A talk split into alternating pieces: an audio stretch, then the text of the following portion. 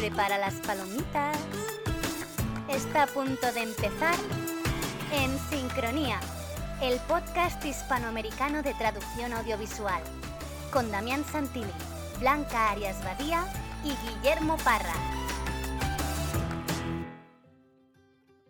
Les damos la bienvenida al episodio número 9 de En Sincronía. Soy Damián Santilli y estoy sincronizado desde Buenos Aires, Argentina, con Blanca Arias Badía en España y Guillermo Parra en Canadá. Hola Blanca. Hola Damián, ¿qué tal? Muy bien. Guille, ¿cómo andás? Muy buenas, muerto de frío, pero todo bien.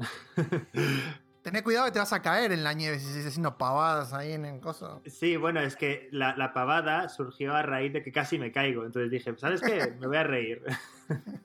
Como casi me mato, ahora me voy a poner a, a- a patinar sobre la nieve. Nunca es una buena idea eso.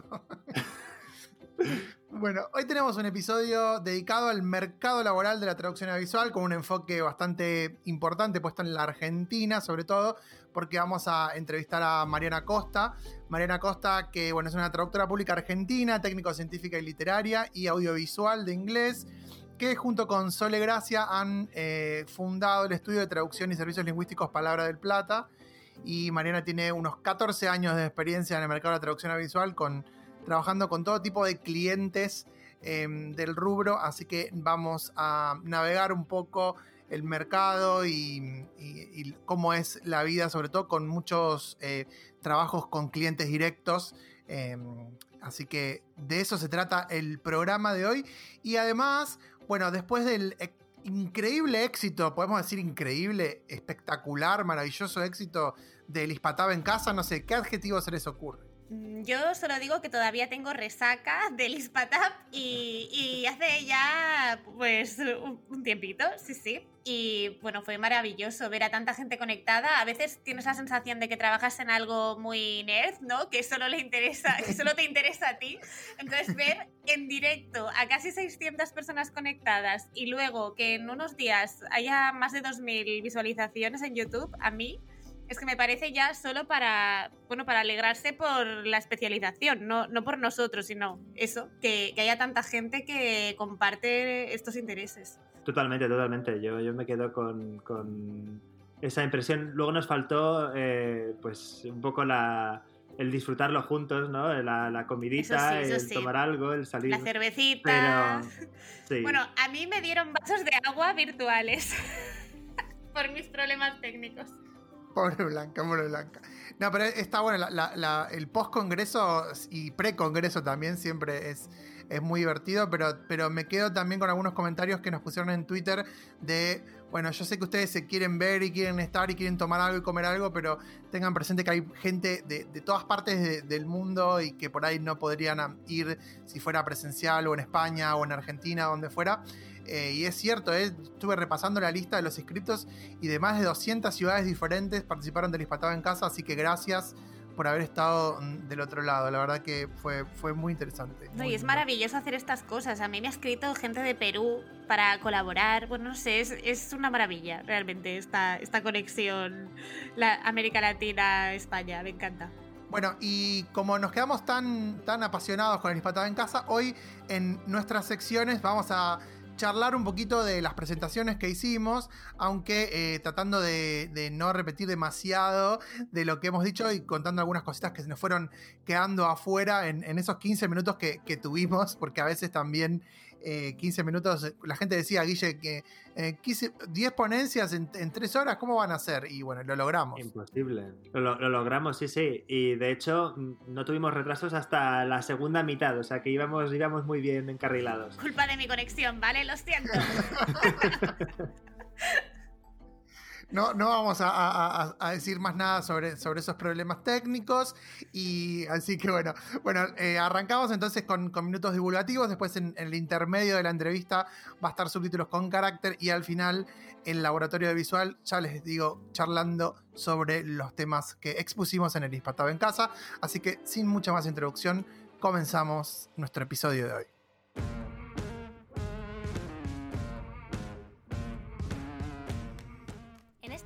no nos gusta que la investigación sobre traducción audiovisual y accesibilidad se quede guardada en un cajón.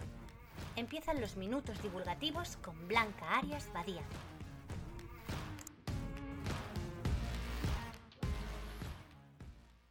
Hola, en estos minutos divulgativos voy a ampliar un poco la información que presenté en el ISPATAP el pasado 20 de noviembre y ya sabéis que tenéis el vídeo completo de esta presentación y todas las de mis compañeros en, en el vídeo de YouTube. En el ISPATAP presenté un panorama un poquito desolador sobre la oferta actual de servicios de accesibilidad en las plataformas principales de vídeo bajo demanda, en Filmin, Prime Video, Netflix, Movistar Plus, HBO, Disney Plus y Apple TV Plus. Tenemos ahora mismo menos del 5% del contenido audio descrito, del contenido total que está disponible en estas plataformas en España cerca del 20% ni siquiera está subtitulado en cuanto a subtitulado interlingüístico. Si nos fijamos en el subtitulado para sordos, solamente un 8% aproximadamente está subtitulado en esta modalidad. Y ya para rematar la situación, menos del 2% del contenido está interpretado en lengua de signos. Todos, todo este contenido este 2%, eh, aunque sea limitado, está en una sola plataforma que es Movistar Plus. Por darle un toque positivo a la situación, cabe decir que hay plataformas emergentes que están empezando a tener en cuenta la accesibilidad desde el principio, como Apple TV Plus, que cuenta con un catálogo que, aunque es limitado, tiene solo 44 títulos de momento, incorpora en todos los casos audiodescripción y subtitulado para sordos. Encontraréis más detalles sobre la oferta de cada plataforma en esta presentación que hice y hoy lo que voy a hacer es centrarme en daros algunos detalles más sobre los comentarios que recibí al entrevistar a cuatro usuarios, miembros y amigos de la Asociación Catalana para la Promoción de la Accesibilidad a la que pertenezco. A pesar de la baja oferta de accesibilidad, estos usuarios me contaron que se suscriben a estas plataformas por sus contenidos y que les gusta especialmente el usarlas porque les evita los anuncios publicitarios, que ya hemos visto en otros minutos divulgativos que muchas veces en la televisión tampoco son accesibles. ¿Y qué echan de menos en estas plataformas? Pues Edgar Murillo, que es un artista con discapacidad auditiva, comentó que echan falta didascalias más específicas acerca de ciertos sonidos, así como, por ejemplo, el uso de colores para la identificación de personajes que no se suele dar en el SPS, en estas plataformas. Y más allá de los servicios de accesibilidad, en cuanto al contenido, subrayó la falta de actores y actrices sordos y el hecho de que no había muchos documentales sobre el tema de la discapacidad. Los tres miembros de ACPA con discapacidad visual a los que consulté, Juan Miquel Roch, Ana Morancho y Joan Bestard, hablaron de la falta de contenido audio descrito en sus lenguas maternas, el castellano y el catalán, eh, en concreto en las versiones dobladas en, en estas dos lenguas, y de algunos desafíos específicos que tienen al navegar por los menús de estas plataformas. Denuncian la falta de independencia que tienen para consumir algunos productos y seguir los argumentos sin dificultades añadidas cuando quieren consumirlos solos. Les gustaría además tener la opción de interacción por voz para navegar por los menús y Ana, por ejemplo, que no usa dispositivos más pequeños porque ya necesita siempre usar una pantalla más grande, explica que a menudo depende de otras personas para que le ayuden con la instalación y el manejo de las aplicaciones. Usa una PlayStation, el mando de la PlayStation para navegar por los menús, pero la consola no está adaptada a, estas aplicaciones. Es una adaptación que ha tenido que hacer ella de forma absolutamente provisional y para suplir esta carencia que tienen las plataformas. A raíz de la presentación en ISPATAP, contactó conmigo por Twitter el CEO de Filmin, Jaume Ripoll Baquer, y nos informó de que próximamente están previstas nuevas opciones de accesibilidad en la plataforma, así que esperemos que no sea la única que próximamente trabaje por mejorar la situación, que como decíamos al principio resulta un tanto desoladora. Seguimos en los próximos minutos divulgativos.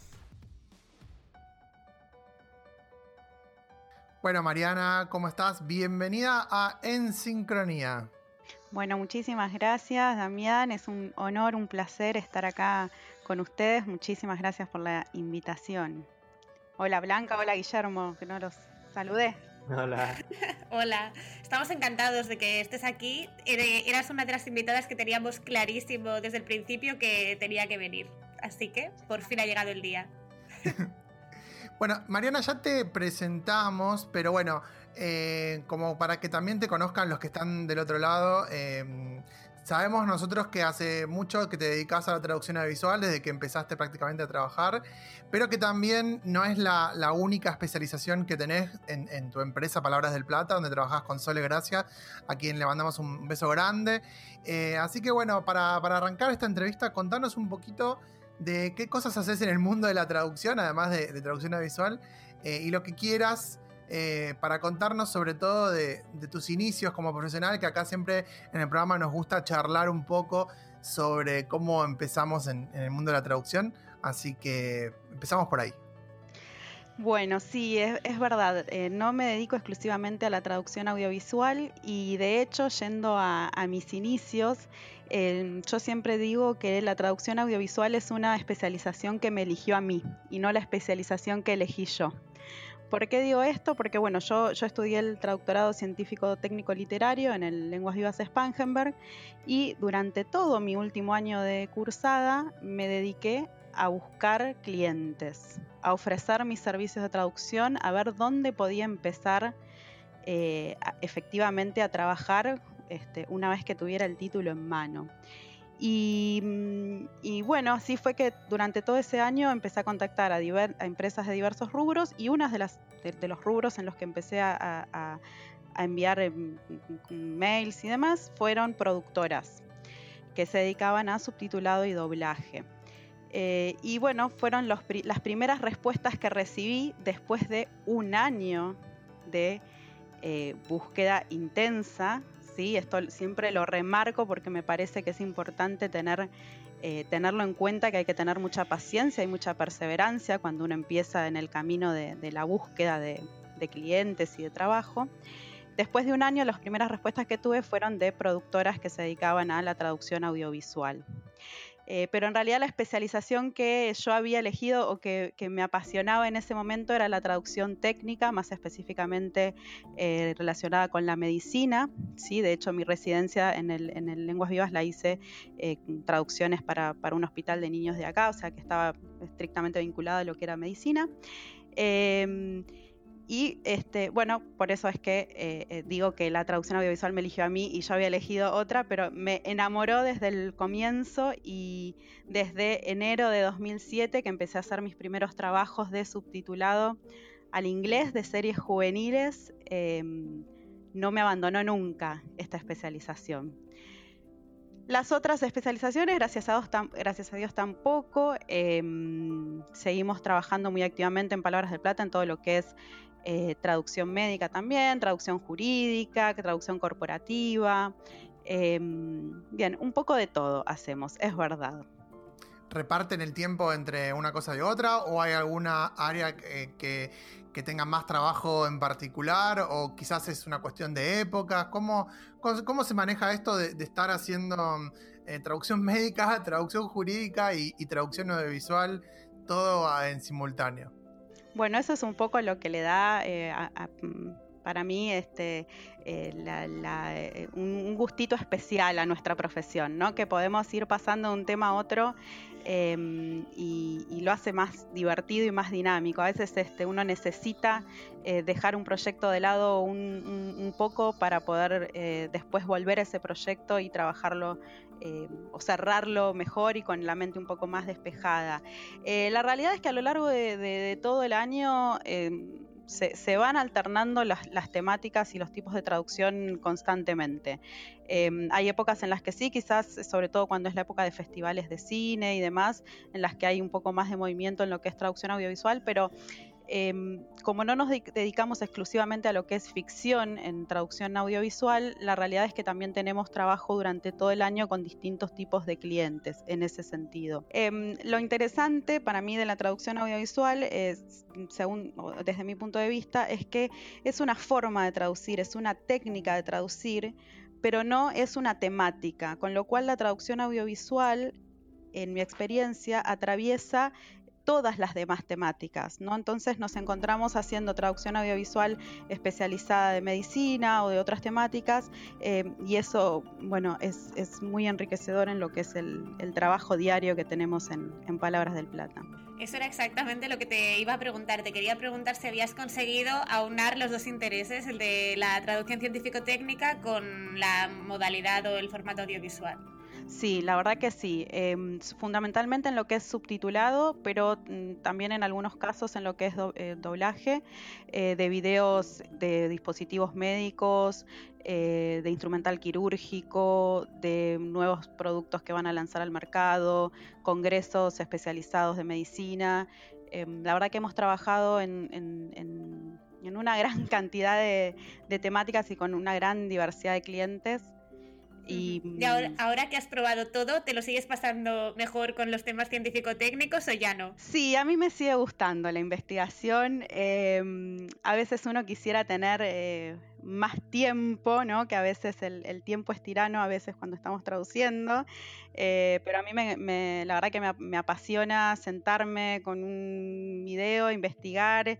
Nada, es súper interesante y, sí, sí, me sigue gustando, la verdad que sí. Obviamente la ficción tiene su, su, parte hermosa también, eh, pero, pero sí, sí, me sigue gustando la parte científico-técnica y metida en lo audiovisual es un combo perfecto. Igual en lo que es ficción, a Mariana le gusta eh, principalmente todo lo que es eh, programas de, de, de, muertes y todo eso, no tipo CSI y demás, Blanca, así que eso va también ahí muy en, en, en, investigar a ver qué pasó, qué hicieron, cómo lo mataron. Sí, sí, sí, es la, eh, el, único, el único tipo de ficción que la, que la mantiene atenta y alerta, Mariana. Sí, eh, totalmente, pero no he, yo no tengo muy buena memoria, pero no he trabajado mucho en, en, en subtitulado o doblaje de, de, series policiales, es un, un, pendiente, me parece. Hicimos Bones, ¿no? Una época, pero... Hicimos Bones no, en una época. Sí, no, no mucho más. Sí. De estos estudios que yo no sé si hay que darles mucho crédito, porque a mí estas diferencias de género no me acaban de convencer, dicen que este tipo de serie es más masculina, la, la que mantiene la atención por capítulos, eh, pues eso, ¿no? Que hay una muerte que se tiene que, que desvelar, así que mira, ahí tenemos una un ejemplo contrario. Sí, Lo único que puedo mirar de principio a fin sin dormirme. Pues mira.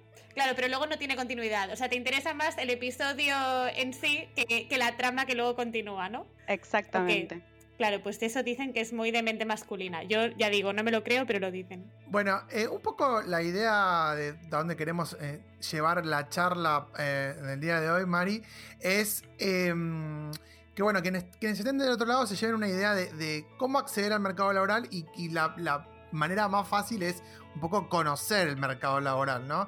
Creo que ustedes han trabajado o trabajan normalmente con todos los tipos de posibles clientes que hay eh, en la traducción audiovisual. Así que, bueno, queríamos como a, abrir un poco el juego en el episodio de hoy, a charlando sobre esto, ¿no? Sobre cuáles son los tipos de, de cliente que, podemos tener en, traducción audiovisual en general y a ustedes en particular, a vos, cuál es el que, más le, te gusta trabajar. Bueno, como un poco le, les decía al principio, eh, no es fácil conseguir clientes nuevos, con lo cual me van a escuchar decir varias veces que hay que tener paciencia y perseverancia. Efectivamente, y por lo que también les contaba, hay muchos tipos de clientes en el, en el campo de la traducción audiovisual. Uno quizás se queda con los más conocidos, con las cadenas más grandes, eh, con las productoras más grandes, pero el mercado es inmenso y ahora que podemos acceder al mercado mundial como traductores, no sé si es infinito, pero por ahí anda la cuestión. Eh, por supuesto, uno de los clientes principales o de los que más estamos acostumbrados a, hablar o a escuchar hablar los traductores es de los intermediarios, ¿no? de, las productoras que eh, se encargan de eh, el subtitulado o el doblaje de series o de, de, toda la programación de un canal y demás. Eh, no, no, voy a tratar de no dar muchos nombres, digamos, para no, no, no meternos en, en, eso en particular, pero eh, el camino de trabajar para intermediarios, digamos, siempre es un camino que está abierto. No necesariamente trabajar con un intermediario es malo o es negativo o, o es peor, tiene sus cosas buenas como sus cosas malas. ¿sí? Por un lado, sabemos que si trabajamos con un intermediario vamos a tener seguramente un flujo de trabajo constante y no vamos a tener que lidiar con todas las cuestiones eh, empresariales, si se quiere, ¿no? porque nosotros como traductores autónomos eh, tenemos que convertirnos un poco en una empresa, sobre todo si queremos eh, tener diversidad de clientes. Pero si trabajamos para uno o dos intermediarios, toda esa cuestión empresarial un poco eh, desaparece. ¿sí? Hay intermediarios muy buenos y hay intermediarios muy malos. Eso como en todas las, las áreas de la traducción, sabemos que nos podemos en, encontrar con, con, con los dos extremos, así que si en algún momento se topan con algún intermediario que no sea muy bueno, no se desanimen y sigan buscando porque siempre van a, digamos, existe la posibilidad de conseguir buenos intermediarios que paguen como corresponda. Y no solo eso, sino que también tengan un buen trato. Digo, las buenas condiciones laborales no siempre tienen que ver con lo económico, sino también con el trato, con los plazos, en fin, con una con la comunicación y demás. Y el camino en realidad que yo tomé y que tomamos con Palabras del Plata hace ya muchísimos años es el camino de los clientes directos. Y dentro de los clientes directos eh, solemos trabajar mucho con directores de cine, con productoras, productoras chicas que hacen producciones chicas o grandes, porque a veces detrás de una gran película no hay una gran productora, sino varias productoras más chicas. Solemos trabajar mucho también con empresas que, como les decía, ¿no? que tienen que colocar sus productos en determinados mercados o en el caso de lo que es em, los productos sanitarios con laboratorios que generan videos para enseñarles, por ejemplo, a los cirujanos a usar determinado dispositivo y demás. O sea, las empresas en general, cualquier empresa, las petroleras, suelen ser clientes de otro tipo de videos. Y también, bueno, con eh, otro cliente a los que podemos apuntar eh, son todos los que tienen hoy en día canales de YouTube, o que tienen, bueno, suben videos a Instagram y demás, también esos pueden ser un posible cliente directo. Eh, a mí, en lo particular, que me gusta también toda la parte empresarial, me gusta el contacto con los clientes directos. Me gusta trabajar de manera directa con las productoras, con los directores, con las empresas, con los laboratorios. Creo que se genera un ida y vuelta muy interesante y muy enriquecedor y además uno puede imponer quizás otras condiciones que con un intermediario es un poquito más difícil a veces. ¿Cómo es el caso de los festivales de cine, que son otros tipos de clientes para los que han trabajado ustedes? Bien, en el caso de los festivales de cine, eh, que también hay muchísimos en todo el mundo, mm, por supuesto hay festivales de cine que son muy grandes y digamos a los cuales para poder acceder necesitamos quizás tener una infraestructura mucho más grande y quizás como traductores autónomos o como una empresa chica no es tan fácil dar respuesta a esa necesidad de, subtitulado de un festival de cine muy grande como puede ser el Festival de Cine de Mar del Plata en el caso de, acá de, de Argentina, pero hay festivales de cine más chicos con los que podemos trabajar de manera directa. Nosotros tenemos el caso de un festival de cine que se organiza en Ushuaia todos los años, un festival de cine de montaña que ahí también entra la parte técnica porque eh, son todas películas mm, muy vinculadas a lo que es la escalada, el alpinismo y tiene muchísimas cuestiones técnicas en general todas las películas. Eh, cuando se trata entonces de festivales más chicos, nosotros trabajamos directamente con los organizadores del festival. Y la verdad es que uno empieza a sentirse parte del festival, vive cada estreno de cada película de una manera muy particular y es súper eh, eh, enriquecedor, ¿no? Cuando van pasando los años eh, y, podemos seguir trabajando con el mismo equipo, uno ya deja de ser el, traductor externo al que le encargan las películas, sino que pasa a formar parte de toda una organización, a poder también colaborar o ayudar en, algunas cuestiones técnicas que pueden surgir durante la edición del festival y demás. Pero sí, efectivamente, es un rubro muy importante u otro tipo de cliente al que podemos acceder. Ahora que mencionas esto, Mariana, yo tenía una, ah, una duda, bueno, o si quieres eh, desarrollar un poco este aspecto, eh, ya que trabajas tanto con, con clientes directos, eh, ¿cómo, ¿cómo, es el proceso de educar al cliente? ¿Cómo, enseñas a alguien que no sabe muy bien lo que quiere y consigues que te dé unas condiciones óptimas para trabajar bien, etcétera. ¿Con qué casos te has encontrado que sean así? Gente que pidiera cosas que no tienen mucho sentido y tú le has tenido que enseñar a, trabajar con traductores. Es una muy buena pregunta y creo que eh, desde el 2006 hasta hoy me han tocado todos los casos posibles, los casos más raros que existan en el universo. Este año, sin ir más lejos, eh, nos tocó una, trabajar con una directora, trabajábamos por intermedio del productor, que había hecho un documental sobre una empresa acá de Argentina y tenía muchísimas gráficas, muchísimos carteles y muchísimo texto la imagen.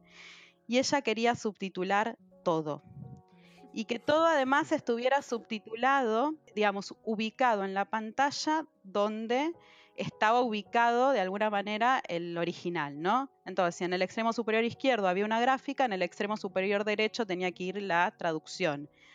Sumados a los subtítulos del diálogo, sumados a algunos carteles o recortes de diario que iban apareciendo en el medio, y considerando que era un documental en el cual no se paraba de hablar un segundo.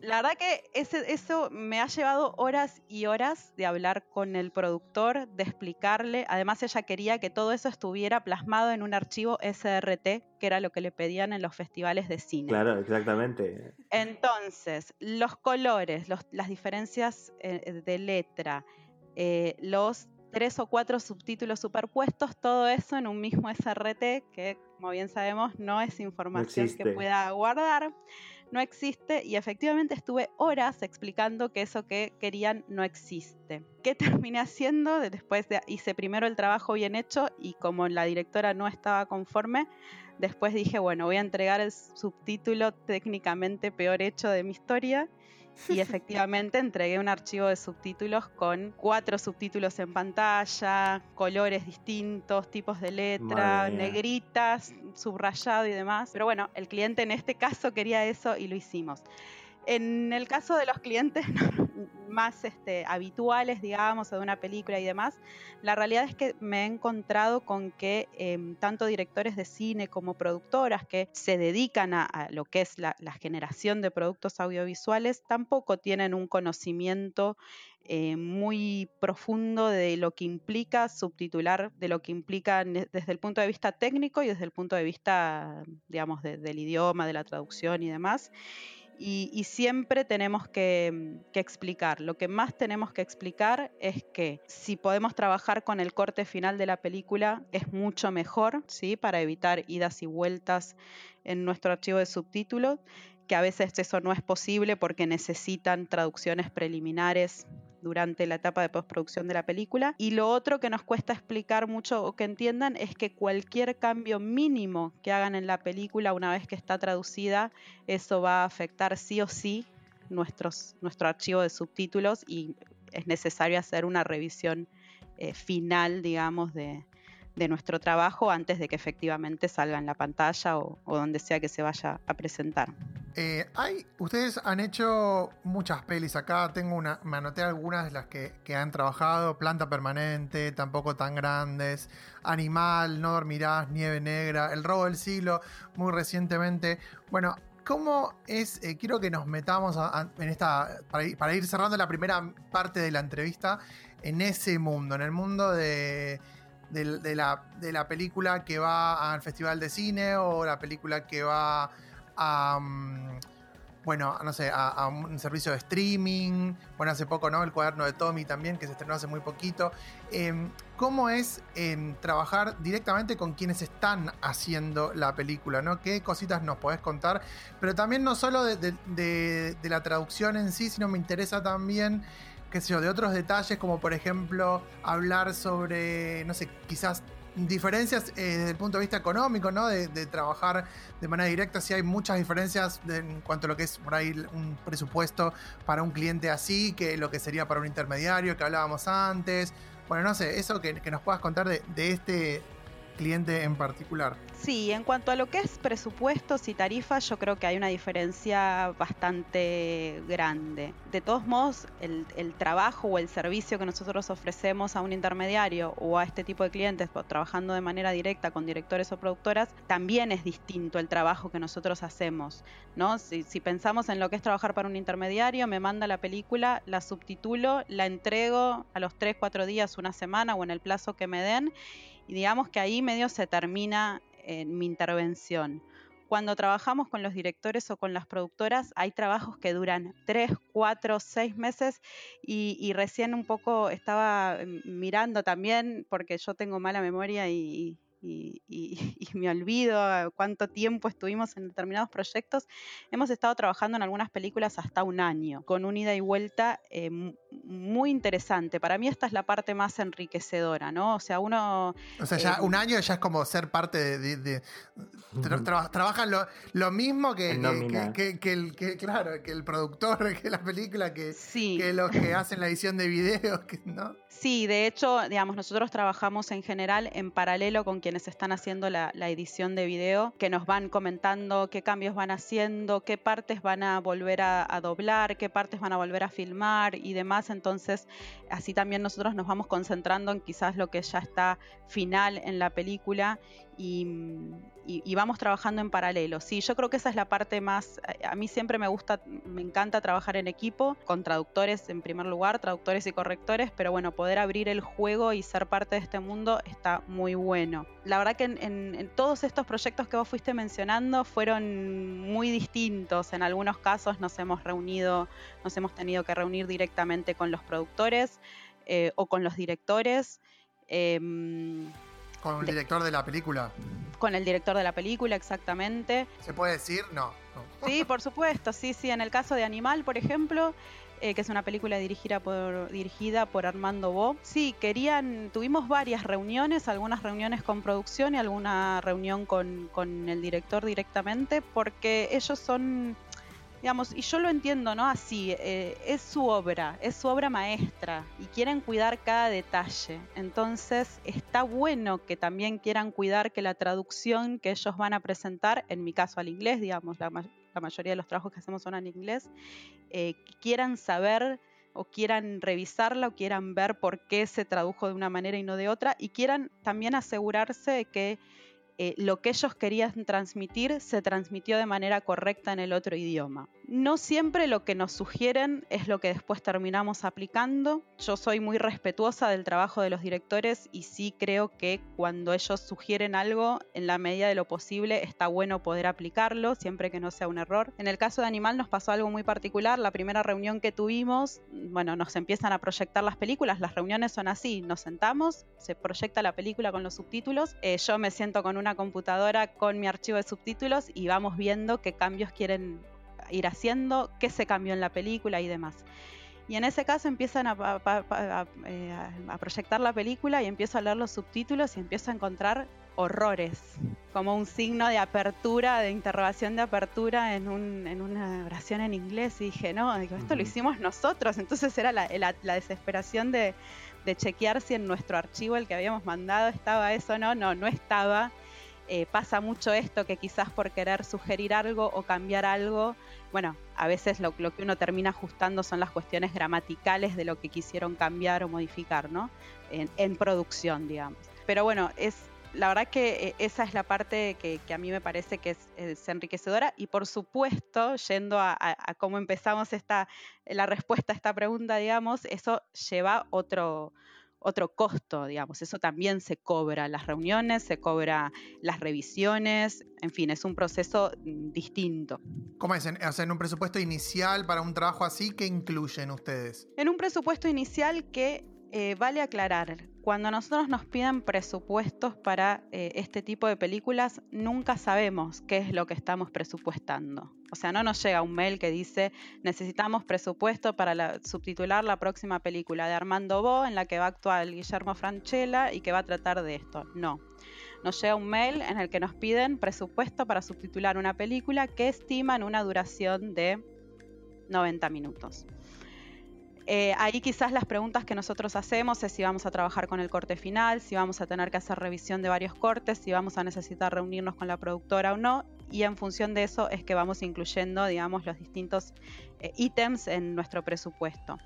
Nosotros tratamos de ser muy claras en cuanto a lo que incluimos y lo que no incluimos. Si incluye una reunión en producción, incluye una reunión y todas las reuniones adicionales las tenemos que cobrar aparte si incluye la revisión de un corte, incluye eso y todo lo demás, digamos, va a tener un costo adicional. Eh, digamos, son presupuestos bastante detallados y bastante exhaustivos, pero nos parece importante porque después en producción empiezan a surgir nuevos cortes, nuevos problemas, nuevas revisiones y a veces eh, también por desconocimiento, porque se cree que para nosotros revisar una película lo hacemos en 10 minutos y ya está, digamos, no, no terminar haciendo trabajo de más que a veces no se necesita también. Entonces por eso tratamos de en ese sentido ser lo más detalladas posible con lo que incluimos.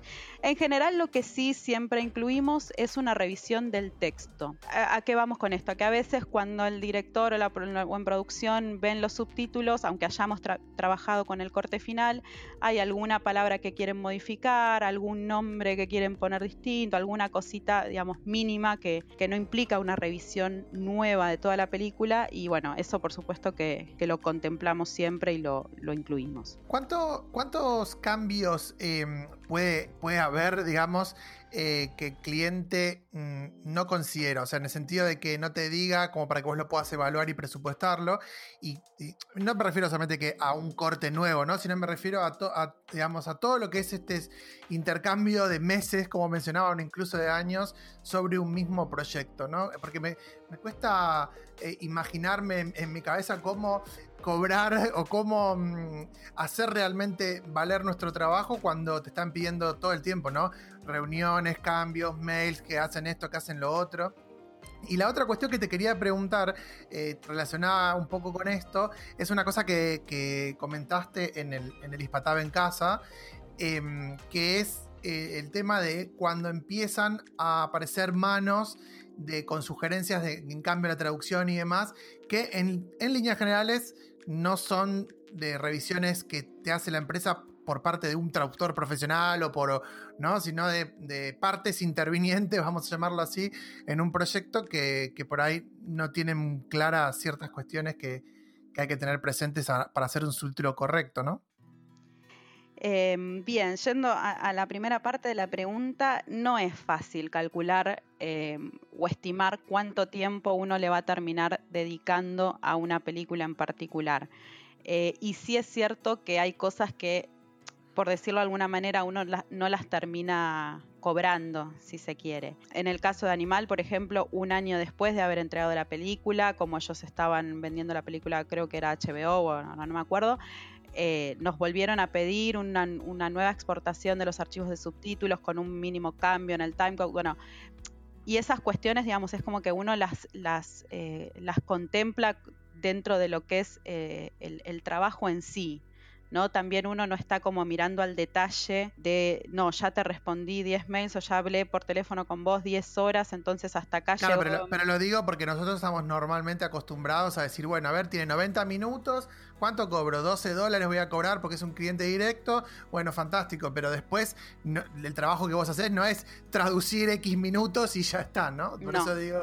Está bien, es cierto que, no es tampoco que uno va a decir, ah, no le voy a contestar el mail, ¿no? Pero em, es como que a veces no se tiene en cuenta que eso también es parte de, un trabajo, ¿no? Sí, yo creo que eso un poco tiene que ver eh, con, considerar, digamos, con, ser uno una empresa, ¿no? Ahí convertirnos, digamos, en una, en una mini empresa y esto tiene que ver con toda la cuestión administrativa que si uno decide trabajar con clientes directos, sabe que la tiene y tiene que ver un poco con lo que preguntaba o con lo que comentaba Guillermo de educar al cliente. A veces, a medida que uno va trabajando con algunas productoras y van pasando los años, también va explicando y demás, entonces ahí se va como educando de alguna manera al cliente y quizás las comunicaciones van siendo más efectivas y, y, no, terminamos trabajando en cosas que no son necesarias y demás, pero todo eso lleva un proceso eh, y sí, forma parte de nuestro trabajo, ¿no? Para mí eso es parte de mi trabajo diario, o sea, para mí mi trabajo no es solo sentarme y subtitular una película o traducir un documento, sino todo lo demás. Para mí, eh, digamos, eso es mi, mi, mi vida profesional diaria, es e, ese, ese contacto con el cliente y ese ida y vuelta constante que, que bueno, que, que, sí, quizás uno no lo cobra por minuto, pero, pero está un poco implícito en, cada proyecto y en cada presupuesto que uno pasa. ¿Y con respecto a la otra parte de la pregunta? Es difícil eh, a veces como profesionales de la traducción y que sabemos que eh, nos hemos capacitado para esto y nos hemos especializado y demás, a veces es difícil recibir ciertos comentarios o correcciones de, otros, de otras personas o otros profesionales que sabemos que en realidad eh, no son eh, subtituladores y no son traductores profesionales. Pero sí consideramos que uno tiene que ser, sobre todo si quiere cuidar a ese cliente, tiene que ser bastante abierto de alguna manera, tener la mente bien abierta sentarse, explicar, recibir lo que a uno le comentan y hacer una devolución profesional también, ¿no? Pero el cliente lo sabe a veces, ¿no? Porque vos contabas en el Hispatado en casa que te habían dicho, te voy a pedir disculpas por el mail que te voy a reenviar eh, con los comentarios de, las correcciones y demás, ¿no? y eh, que, te explicaban la importancia de un subtítulo, de hacer un bien un subtítulo. Sí, por supuesto. Lo que ocurre en este tipo de proyectos es que, eh, digamos, uno está en contacto con uno o dos productores o con el director, ¿no? Y quizás en, ese, en esa etapa de postproducción eh, trabaja mucha más gente. Y esa otra gente a uno no lo conoce y no sabe también eh, qué tipo de profesional es, qué tipo de trato, cómo, digamos, está como ajeno a esa relación que uno tiene, si se quiere, con dos o tres productores o con el director. Entonces también es entendible, digamos, le cae algo eh, X hecho por un X para revisar y bueno, digamos, pueden, pasar esas cosas, ¿no? Pero yo creo que uno, lo importante es que uno se mantenga siempre como un profesional y que, que dé respuesta a todas esas cuestiones como profesional, aunque por supuesto en una primera instancia uno se enoja, le da bronca, digamos, eso por supuesto que está, no, no voy a decir que no, pero creo que lo que en definitiva termina ayudando a que los proyectos salgan bien, a que los clientes queden conformes eh, y a que sigamos trabajando en el futuro en nuevos proyectos es, es, mantener siempre una conducta sumamente profesional. No responder al correo inmediatamente, vamos esperar a que se te pase el cabreo y entonces respondes después. Totalmente, totalmente. Yo soy de pensar mucho los intercambios y las respuestas este, y que cuando llega la respuesta sea eh, de Mariana Costa, traductora.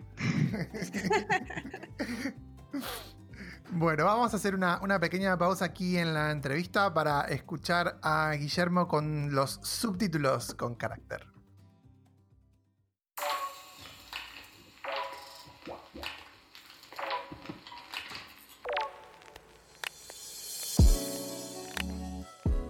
A todos los subtítulos les faltan caracteres, pero a los mejores nunca les falta personalidad. ¿Qué los hace tan especiales? Quédate y descúbrelo con Guillermo Parra. Bienvenido a Subtítulos con Carácter. Saludos, curiosos y amantes de los subtítulos. Hoy voy a haceros un breve resumen de mi intervención en el Hispataba en casa hace unos días, titulada El lenguaje alterado por las drogas, experiencias de un traductor. Y este título, deliberadamente ambiguo, Realmente lo que quería dar a entender es que, si bien yo he dedicado seis años de mi vida a investigar un tema como el del lenguaje alterado, no lo he hecho simplemente por el interés teórico que pudiera tener, que lo cierto es que lo tenía, sino también porque consideraba que era algo que afectaba a la traducción. Entonces yo como traductor también, una de las cosas que quería hacer a posteriori era demostrar en qué ha afectado o en qué ha contribuido la tesis a mi forma de lidiar con problemas de traducción relacionados con el lenguaje alterado. Para los que no me hayáis oído hablar del tema anteriormente, sencillamente os diré que se trata de una forma particular de hablar bajo los efectos de una sustancia. Si un hablante español consume una sustancia y le afecta, pues eso también se refleja en el habla y se refleja a través de una serie de marcadores, de elementos lingüísticos y a veces paralingüísticos o extralingüísticos que hacen que notemos que no habla español normal, sino español alterado, o no habla inglés normal, sino inglés alterado. Esta es una de las grandes contribuciones de la tesis, porque describo todos estos marcadores, a qué nivel están y cómo funcionan y demás. Y luego, por otro lado, hago hincapié en lo omnipresente que es realmente el problema, a pesar de lo poco que se ha trabajado desde el punto de vista de la traducción. Porque hay cientos de películas donde aparece el consumo de drogas, de todo tipo de drogas, blandas, duras y evidentemente de alcohol, que el alcohol sí que está en la mayoría de producciones audiovisuales hoy en día. Con lo cual, como traductor profesional, es cuestión de tiempo que te acabes encontrando con algún problema así. Y lo que propongo en la tesis son diferentes soluciones, todo un mapa de soluciones y de posibilidades de traducción para ayudar en ese proceso. Y os voy a poner un ejemplo que se quedó en el tintero el otro día de la película Bloody Nose Empty Pockets, en la que he trabajado hace poco. Esa película trata sobre un bar que está a punto de cerrar y la noche antes de cerrar hace una fiesta con todos sus clientes habituales y todos se emborrachan y se pasan toda la noche bebiendo y tomando de todo. Y uno de los personajes toma LSD y dice, That was too much acid. The number of acids needed to be less. Y este number of acids me llamó la atención porque, claro, está formando un plural agramatical, ¿no? Está añadiendo el morfema de plural a una palabra que normalmente no iría en plural, como es acid. Esto es lo que yo llamaría marcador morfológico. Y los marcadores morfológicos, por desgracia, en traducción es algo que se suelen ignorar bastante. Es decir, sencillamente se neutraliza y hacemos como que aquí no ha pasado nada porque no acabamos de aceptar usar las palabras mal. Sabemos que eso es incorrecto y tendemos a corregirlo.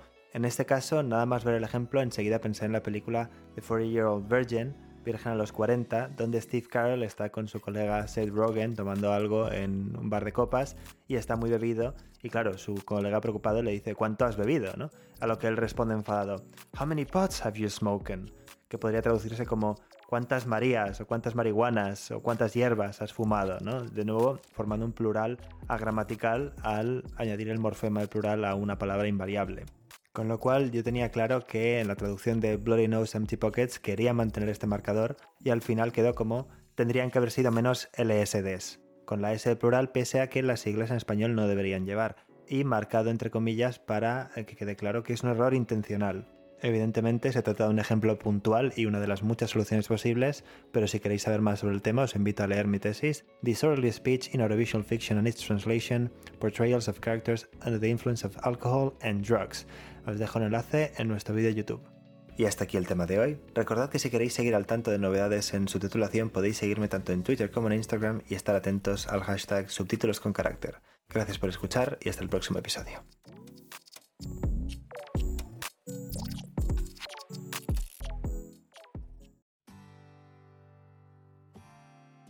Bueno, y volvemos con la segunda parte de la entrevista a Mariana Costa.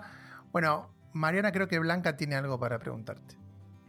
Sí, te quería preguntar, has estado contándonos todo este proceso y en tu caso, en Palabras del Plata, trabajas con tu socia, ¿no? Con Sole Gracia.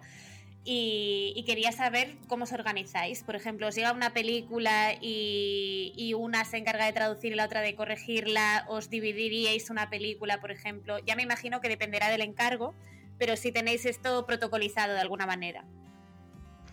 Bien, sí, efectivamente trabajo en equipo con Soledad Gracia. Les cuento que originalmente éramos tres socias, no éramos eh, solo dos, pero una socia se fue para el lado de la localización de los videojuegos y, y quedamos nosotras dos. Y antes de responder a tu pregunta, otro consejo que les doy para quienes están empezando es que trabajen en equipo. Eh, si tienen dudas, si tienen miedos o, lo que sea, eh, sepan que trabajar en equipo siempre eh, nos da muchísima más confianza, ¿sí? Cuando estamos dando los primeros pasos. Y ese fue uno de los motivos por los cuales empezamos a trabajar en equipo con, con Soledad Gracia, incluso antes de Palabras del Plata, ya por el año 2006. no tenemos un protocolo armado o algo súper estipulado de cada vez que llegue un encargo de tal cosa, lo va a hacer tal o lo vamos a trabajar de tal o cual manera. Si antes de empezar cada proyecto nos ponemos de acuerdo en cómo lo vamos a llevar a cabo, un poco en función de los demás proyectos que tenemos en curso, un poco en función de las fechas de entrega que sean necesarias cumplir y otro poco también a veces por los gustos o, o, las preferencias de cada una, si se puede, también obviamente tratamos de en eso, bueno, eh, eh, aprovecharlo. En general, solemos, eh, una de las dos suele hacer la traducción y después pasa por la revisión de la, de la otra, por los ojos de la otra, y después vuelve a la primera, digamos, a, quien tradujo. Hacemos como todo un ida y vuelta también interno bastante intenso para que cuando el producto llega al cliente llegue con, con un buen control de calidad. De hecho, a veces consultamos o trabajamos con eh, algún colega externo también, sobre todo para la parte de revisión. En algunos casos, y, quizás si estamos con muchos proyectos en curso y demás, y tenemos las fechas muy ajustadas, nos dividimos las películas, también porque es una manera como de involucrarnos desde otro lugar con la película y poder después incluso hacer sugerencias sobre la parte que no, que no, digamos, que no nos encargamos la traducción desde de otra manera, ¿no? Digamos, a veces... Em, también ese, ese sistema no funciona y, y nos, nos solemos complementar muy bien en ese sentido. Vosotras debisteis ser bastante, bueno, desconozco bastante el caso de Argentina, ¿no? Pero si lleváis tantos años ya con esta empresa, debisteis ser bastante pioneras, ¿no? Y, no sé cómo está ahí el tema de las mujeres emprendedoras, pero ¿habéis notado que fuera especialmente difícil o, no en concreto? No, eh, no hemos tenido, digamos, una dificultad mayor. Es cierto, yo creo que cuando nosotras empezamos, nosotros fundamos Palabras del Plata en el 2009, quizás no era tan común este tipo de asociaciones de traductores para ofrecer servicios de traducción. Eh, o quizás yo era común y yo los desconocía también, obviamente puede pasar. Siempre lo que nosotras tratamos es de, sí de, ponerle cara a nuestra empresa, ¿no? De que se sepa que detrás de Palabras del Plata estábamos nosotras. Siempre nos pareció importante eh, tratar de llegar a los clientes con nuestro nombre, con nuestro apellido, además de con Palabras del Plata, para que supieran, bueno, quiénes... Eh, que éramos profesionales, a qué nos dedicábamos, cómo encarábamos los trabajos, tratar de tener siempre un contacto directo, no solo en lo que es traducción audiovisual, sino en, general en todos los rubros, ¿no? Cuando uno tiene que entregar una traducción en papel, que acá pasa mucho con las traducciones públicas, eh, siempre tratábamos de, bueno, de ir y, poner la cara y que supieran, bueno, quiénes estábamos eh, ahí en ese proyecto. Sí es cierto que eh, la gran mayoría de, de, las profesionales de la traducción somos traductoras, por lo menos acá en Argentina. Aquí en las aulas está lleno de mujeres para estudiar traducción, pero luego muchas veces da la sensación de que algunos de los traductores más conocidos y de los profesores más conocidos son hombres. Pero bueno, es, es una sensación. O sea, hay, claramente en las aulas hay una mayoría de mujeres, así que debe ser que en la profesión también. Sí, en la profesión también, y de hecho yo creo que si, si, si miramos, no sé, los congresos de traducción y demás, hay la, cantidad de, por lo menos acá en Argentina, de oradoras mujeres es, creo que, que siempre eh, pasa la cantidad de oradores hombres. Aunque es cierto que por ahí uno se queda con los nombres de los hombres, pero bueno, no, no debería ser así porque ahí estamos más presentes eh, que nunca en esta profesión. Nada, los, los oyentes de Sincronía que escuchen las entrevistas con mujeres que así demostrarán que no tienen diferencias de género. A mí me gustaría, eh, perdona que os, que cambie de tema, pero tengo una, una pregunta apuntada que, que, se nos pasó en el Ispatab en casa, de hecho relacionada con, con la ponencia y es que había algún traductor español muy sorprendido por el hecho de que tradujerais al inglés. Y yo creo que la traducción inversa eh, hacia la lengua extranjera en España se ve como un poco, no sé si tabú o se le tiene miedo. ¿Cómo la afrontáis? O sea, ¿qué hacéis de, especial que, os, haga trabajar cómodamente con, traducción inversa en, en, vuestro día a día, en diferentes encargos. No sé si tiene que ver a lo mejor con algún revisor externo o, en fin, explícanos cómo es vuestro proceso. Bien, yo creo que, digamos, sí, em, he notado mucho, esa pregunta me la hacen muchísimas veces, incluso muchas veces los clientes. Nosotros acá, por lo menos en lo que es la formación de, los traductores, solemos trabajar también bastante en lo que es la traducción inversa. Y en mi caso en particular, mis primeros trabajos de subtitulado fueron al inglés. Acá hay mucho mercado de, de como decía, productoras que producen contenido acá en Argentina para exportarlo. Entonces es muy común que, acá se haga, subtitulado, sobre todo eh, al idioma extranjero. En cuanto a lo que es todo el proceso de, revisión y demás, nosotros, digamos, como profesionales de la traducción, eh, que bueno, en mi caso, matriculada en el Colegio de Traductores Públicos de Buenos Aires, del inglés al español y del español al inglés, digamos, o sea, nuestra incumbencia, si se quiere, es hacia un idioma y hacia el otro. Solemos hacer las revisiones de manera interna salvo para determinados productos o en determinados encargos especiales en los que sí podemos contar con la asistencia de algún, de algún nativo o de, algo por, de algún profesional particular, digamos, por algún proyecto en particular. Pero en general todo lo que es el, trabajo y, la, y la, digamos, la revisión lo hacemos de, de manera interna, por eso sí nos parece importante trabajar en equipo, ¿sí? Creo que eso hace que, mm, que, el proceso de revisión y de control de calidad sea súper exhaustivo. Eh, y en el caso de, lo que son producciones este, cinematográficas y demás, muchas veces las revisiones que hacen las productoras de manera interna sí las hacen con algún nativo o las hacen, digamos, la productora, digamos, las producciones se suele trabajar mucho una productora de Argentina con una productora que está radicada en Los Ángeles y demás, ¿no? Para cada una de las, de las películas o de las series.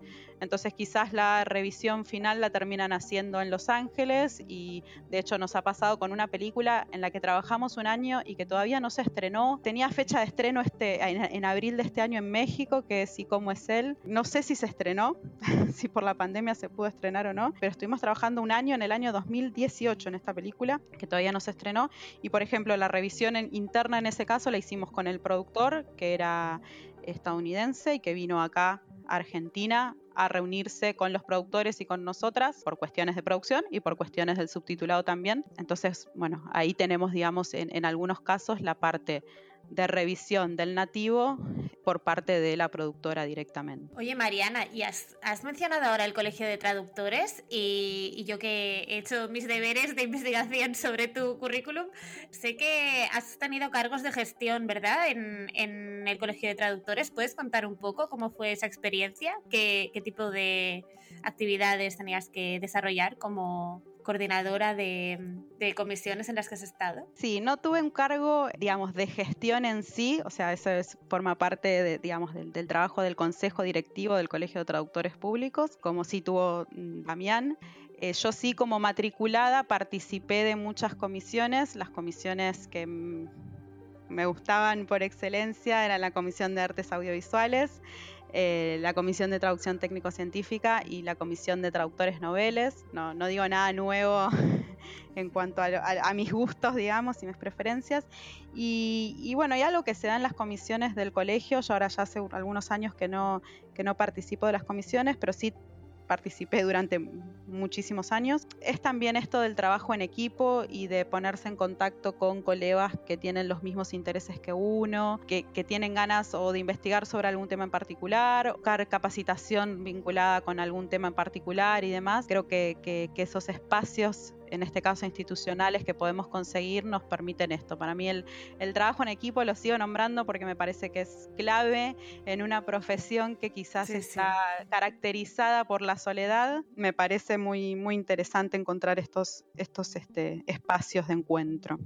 Mejor que la soledad, búscate una soledad, ¿no? Por ejemplo, en mi caso, perfecto, encaja.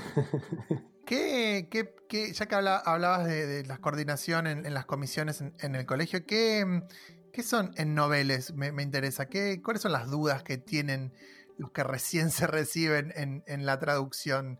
Eh, no solo específicamente por traducción visual, ¿no? pero ya que estamos hablando de, de esto, ¿qué, ¿qué ves que son las dudas más comunes que pueden surgir con los noveles? Y yo creo que las dudas más comunes son las que tuvimos todos cuando empezamos a dar los primeros pasos en, esta profesión.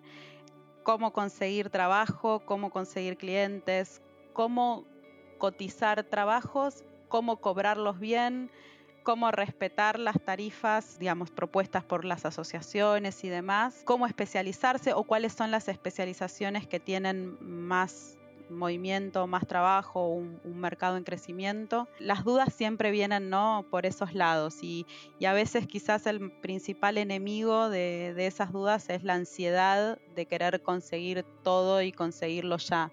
Y yo creo que, el inicio profesional, como en todas las profesiones, no, no solo en la, en la profesión de, del traductor, es un inicio que se tiene que ir construyendo pasito a pasito con, mucha perseverancia, con mucha paciencia. Nada cae de la noche a la mañana. Em, uno tiene que trabajar mucho para ir creando su camino profesional. Y a veces quizás lo que es más difícil es determinar o decidir cuál es ese camino profesional que uno quiere. Porque también por suerte hoy tenemos mucha información. Eh, quizás cuando yo empecé eh, a dedicarme tanto a traducción audiovisual como a traducción en general, había como un gran desconocimiento del mercado en general, había e, específicamente en el campo de la traducción audiovisual, muy pocos profesionales trabajando en el área de la traducción audiovisual. Creo que había mucha más explotación de traductores en cuanto a las tarifas y demás. Creo que en los últimos 10 años se ha avanzado muchísimo en tratar de, eh, como colectivo profesional, generar mejores condiciones y además de generar mejores condiciones, poder eh, eh, contarles a quienes se están iniciando qué pasos pueden ir dando o qué pasos sí y qué pasos no. Creo que, en eso hemos evolucionado bastante y que por supuesto queda un, un, camino muy largo por recorrer todavía. Yo tengo una pregunta personal, si se me permite. ¿Cómo es ser madre traductora. Sobre todo eh, con madre por segunda vez en, este contexto de, cuarentena. Difícil, pero hermoso. Creo que la clave de todo es hacer lo que uno quiere y lo que uno disfruta, tanto en lo personal como en lo profesional. Yo amo ser madre y amo ser traductora. Sin dudas es todo un desafío eh, muy grande poder este, trabajar y criar ahora a dos niñas en este mundo, además en pandemia, ¿no? No es, no es fácil y, hay una realidad y es que eh, por más pandemia, pandemia y por más maternidad que haya, eh, los clientes y los trabajos y los proyectos siguen avanzando y, y sí como traductores autónomos, si se quiere, quizás los lujos de, bueno, me tomo tres, seis meses de, licencia, por lo menos acá en Argentina, que no tenemos los, trabajadores autónomos licencias pagas y, demás. Eh, bueno, el mundo no se detiene, siguen los proyectos, entonces este, para quienes además disfrutamos mucho de nuestra profesión es muy difícil decirles que no. Pero es difícil, requiere de muchísima organización, de muchísima paciencia también y de ponerle mucho eh, creo que mucho amor y mucha pasión a todo lo que uno hace.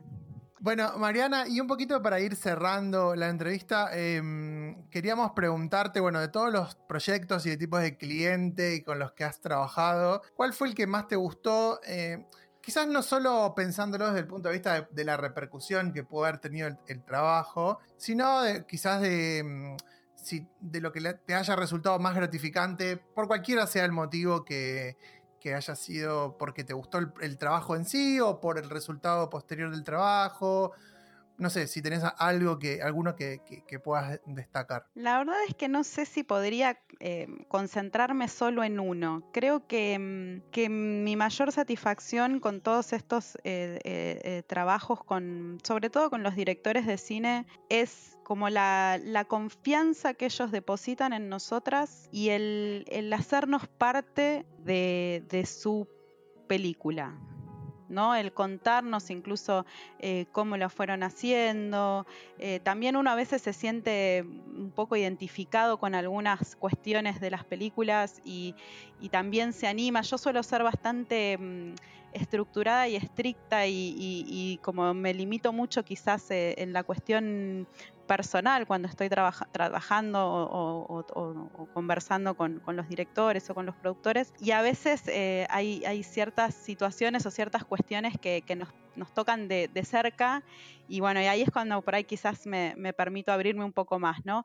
Yo creo que, a veces cuanto más chica o más a pulmón está hecha esa producción, uno se siente como un poquito más... Eh, no sé, la, satisfacción quizás es más grande, ¿no? O sea, no, necesariamente cuanto más importante o más eh, conocida es la película, es el, proyecto en el que uno se sintió más cómodo. En general, la realidad es que siempre con, los productores con los que trabajamos, que son todos este, muy entusiastas y muy apasionados por lo que hacen, tenemos una relación excelente y hemos tenido muy, muy pocos problemas. Em, pero a veces este, ese, no sé, cuando te cuentan con alegría que van a estrenar una película en un festival en, qué sé yo, en una provincia o algo por el estilo y que va a ir con nuestros subtítulos, eso está, es como que nos llena, nos llena desde otro lado, además desde el lado profesional. Nos pasó con, bueno, con algunas películas eh, relacionadas con, hechos históricos, nos pasó con una película muy particular que se llamaba Cruce por la Identidad, que es una película de un director marplatense que cuatro nadadores que cruzaron a, nado eh, en, las Islas Malvinas para, bueno, en, la lucha para que se, reconozca o se identifique a los, cuerpos de los soldados que estaban enterrados en Malvinas, ¿no? Que quizás son películas hechas muy a pulmón y que tienen una historia muy grande detrás, o con, qué sé yo, directores que, hacen sus, sus documentales con algunas cuestiones políticas, como hicimos un documental de Raúl Alfonsín, o, una serie llamada El fútbol es historia de, un director que se llama Cristian Remoli, que realmente uno ve el esfuerzo que le ponen a cada cosita que van haciendo, ¿no? Y, la verdad que eso está, está buenísimo y bueno, a veces nos, nos, emocionamos también, uno se emociona mucho trabajando. Qué sé yo, en el caso, por ejemplo, de, de una película como Animal, la enfermedad de su protagonista, a mí me tocó subtitularla, fue el primer trabajo que hice después del fallecimiento de mi papá y fue muy difícil, fue, realmente fue un proyecto muy difícil. Y, pero muy lindo también, digamos, era el inicio de un proyecto que llevó muchos meses y, bueno, y uno, qué sé yo, cuando quizás ahí em, se, entra un poco en juego lo humano y lo profesional, bueno, es cuando... Pero a ver, me pasa también si estoy eh, traduciendo, haciendo la traducción pública de un documento, según lo que diga ese documento, a veces me, me, toca el alma o qué sé yo, de alguien que nació el mismo día que yo, vieron esas particularidades que aparecen ahí en cuando uno va traduciendo, bueno, este nada, e, e, esas cosas a veces a uno le, le, llegan por otro lado y, bueno, y las disfruta también desde otro lado. Bueno, Mariana, te agradecemos muchísimo por habernos acompañado en, este episodio em, y ojalá que em, muchas de las cosas que vos nos contaste hoy sirvan para quienes están recién empezando y, que buscan su camino en, la traducción visual, pero también para quienes tienen quizás muchos años en, el rubro y por ahí se sintieron identificados con muchas situaciones que, tuvieron que pasar ustedes eh, o que viven a diario eh, trabajando en este, en este hermoso mundo que es, que es la traducción visual. Gracias y esperamos tenerte en algún otro momento más adelante. Muchísimas gracias a ustedes, la verdad que fue un verdadero placer, es un placer escucharlos y, bueno, y como profesional de la traducción súper agradecida de, este podcast que, que iniciaron.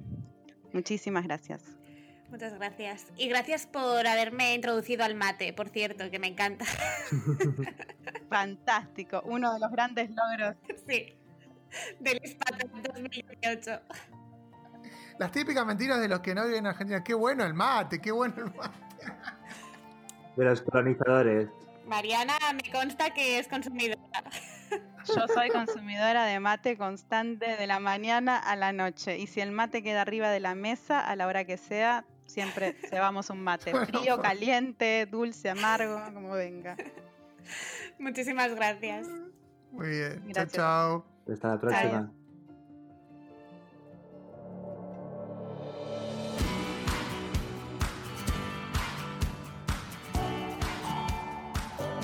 Cámaras y computadoras listas. Llegó el momento de experimentar. Entremos en el laboratorio audiovisual con Damián Santilli. Les doy la bienvenida al laboratorio audiovisual número 9. Mi nombre es Damián Santilli y hoy vamos a comentar algunos de los puntos más destacados de la presentación que hicimos junto con Mariana Costa, nuestra invitada de hoy, en el Ispataba en Casa. La ponencia que ofrecimos se llamó Subtitulando a Franchella y Peretti, análisis de nuestra traducción de El robo del siglo, y trató sobre todos los aspectos más relevantes de trabajar con una productora de manera directa para traducir al inglés una importante película argentina. Como primer punto, y como comentó a lo largo del episodio de hoy Mariana, lo más destacable es que cuando trabajamos de manera directa con las productoras y directores de cine, solemos hacer nuestros subtítulos sobre los diferentes cortes y no trabajamos sobre la versión final. Es decir, vamos trabajando sobre el producto a medida que se va creando. En el caso del robo del siglo, trabajamos sobre cuatro cortes diferentes hasta poder finalmente hacer los subtítulos en lo que fue la versión final. Desde el punto de vista técnico, esto implica un gran desafío en el manejo de las herramientas con las que subtitulamos para poder hacer un trabajo excelente en cada etapa del proceso. Un detalle interesante de este trabajo para nosotros como argentinos fue trabajar en un producto de un director de la talla de Ariel Winograd con actores como Diego Peretti y Guillermo Franchella. Un trabajo así impone muchísimo y además nos hace poner un énfasis especial en la confianza que nos tienen y en la confidencialidad que tenemos que ofrecer. Este proyecto implicó varios pasos ya que tuvimos que generar el guion en español y en inglés y luego el subtítulo en inglés. Todo terminó casi seis meses después de arrancar con el proyecto cuando tuvimos que traducir el tráiler en enero de este año. En cuanto a los desafíos que se presentaron, el primero fue el título, ya que la palabra robo iba a estar en toda la película, así que había que definirlo al principio. Dimos vueltas con varios nombres, propuestas nuestras y también de ellos, por ejemplo Bank Heist, The Robbery of the Century, The Theft of the Century, hasta que finalmente nos dieron como título final The Heist of the Century, aunque actualmente en Internet Movie Database podemos observar un nuevo título, The Great Heist, que no sabemos bien si es un nuevo título que le dieron o es un nuevo título para algún otro mercado al que va a acceder la película.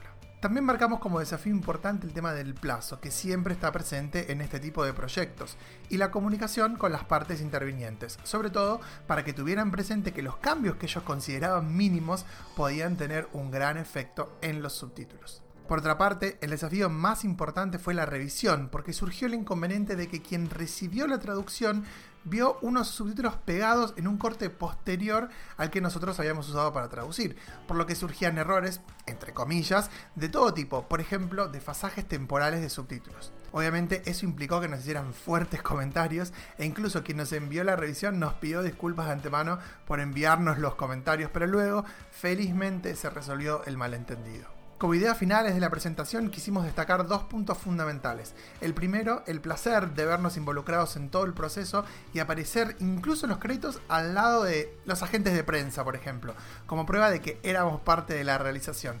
Y el segundo, por supuesto, el trabajo en equipo. Este es un punto fundamental para el éxito de todo proyecto de traducción y no hubiera salido todo bien en este trabajo si no fuera por el esfuerzo conjunto que hicimos con Mariana y con la productora que nos acompañó a lo largo de todo el proceso. Y hasta aquí llegamos con el laboratorio audiovisual de hoy. Si les gustaron los resúmenes que hicimos de nuestras presentaciones, pueden meterse en mi canal de YouTube, Damián Santilli, en donde no solo encontrarán la versión en video de todos los laboratorios audiovisual, sino también la grabación completa de las 3 horas y media del Ispatab en casa. Hasta la próxima. Bueno, y hasta aquí llegamos con el episodio de hoy, con nuestros resúmenes de Lispatab en casa y con la entrevista a Mariana Costa, por supuesto. Guille. A mí me ha gustado ver cómo, bueno, cómo Mariana compagina eh, diferentes formas de traducción y no solamente por, intereses económicos, ¿no? que a veces decimos que la traducción audiovisual es para disfrutarla y luego, bueno, la jurada es para ganar dinero y cosas así. Y, y, bueno, que no digo que a lo mejor a nivel de tarifas pueda ser cierto, pero está bien ver que, pues, que le gustan las dos, que, que la apasionan y, y, que mantiene contacto con, con, las dos formas. Y luego también que se atreve a hacer eh, traducción inversa con lo que eso implica, eh, que yo creo que bueno, es un tabú que, que por lo menos hay que plantearse y, y ver que, que, es verdad, que en un mercado en el que todos los que nos rodean hablan español, pues el, el manejar de esa manera la lengua extranjera también puede ser un, un punto con el que diferenciarse. Yo me había quedado con, con, una pregunta eh, eh, para vos, Guille, con respecto a eso, porque me interesa saber la, la visión en España. ¿Es, es, ¿Es, tan tabú realmente que, o sea, como que directamente se dice no debo traducir inversa? como, porque como decía Mariana, acá en Argentina se, se, enseña directamente y se ve muchísimo durante la carrera inclusive, ¿no? O sea, como que ya nacemos con esa necesidad de, de traducir al inglés. En la carrera hacemos alguna asignatura puntual de traducción inversa. De hecho, en la Pompeu, por ejemplo, teníamos. Yo tenía el alemán y el inglés como lengua eh, extranjera y hacía inversa hacia las dos lenguas. Pero proporcionalmente es muy poco y sí que nos dicen, nos dejan muy claro que lo que hagas lo tienes que hacer muy bien y que es, bueno, es claro, tu trabajo es, eh, como decía Mariana, es tu carta de presentación y quizá nos da miedo a meter la pata, eh, sobre todo si, no sé, si no hemos vivido en el extranjero y si no tenemos un contacto como tan, pues tan desarrollado con la lengua extranjera, pues hay gente que no, no se atreve y, y, luego sí también hay mucha exigencia por parte del, del mercado de revisores nativos, ¿eh? como mínimo un revisor nativo si se pide. Sí, yo creo que también depende del tipo de texto, ¿no? Por ejemplo, textos informativos sí que diría que la gente se lanza más a hacer inversas aquí, quizás con correctores como dice Guillermo, o quizás no, depende de quién sean los clientes, pero traducciones más creativas, me, no, no, conozco muchos ejemplos de inversas en España, la verdad. Bueno, Mariana contaba que, que, en muchos casos la revisión iba a Los Ángeles directamente, por lo tanto, evidentemente no hay tantas quejas de ese lado, porque si no, no hubieran seguido trabajando. Eh, pero pero es, es un tema interesante para planteárselo, porque la verdad es que creo que hoy en día debería ser parte de nuestra, de nuestra carta de, de oferta de, de, trabajo, ¿no? Así que me parece parece interesante perderle el miedo. Yo creo que ese miedo es más por ahí de la enseñanza clásica de la traducción y no, no se relaciona tanto por ahí con lo que. las necesidades, sobre todo el mercado, ¿no? Porque por ahí para una productora, por ejemplo, acá en Argentina, no es tan fácil decir, ah, bueno, lo mando a hacer afuera y directamente se les dicen, bueno, un traductor puede traducir al inglés también, ¿no? ¿Por qué no? Bueno, pueden, recuerden que pueden encontrar toda la información de nuestro podcast en www.ensincroniapodcast.com y también en YouTube y nos pueden encontrar a los tres en las redes sociales, estamos en Twitter, LinkedIn, Instagram, bueno, lo que se les ocurra, ahí nos van a encontrar. Gracias por escucharnos y hasta la próxima.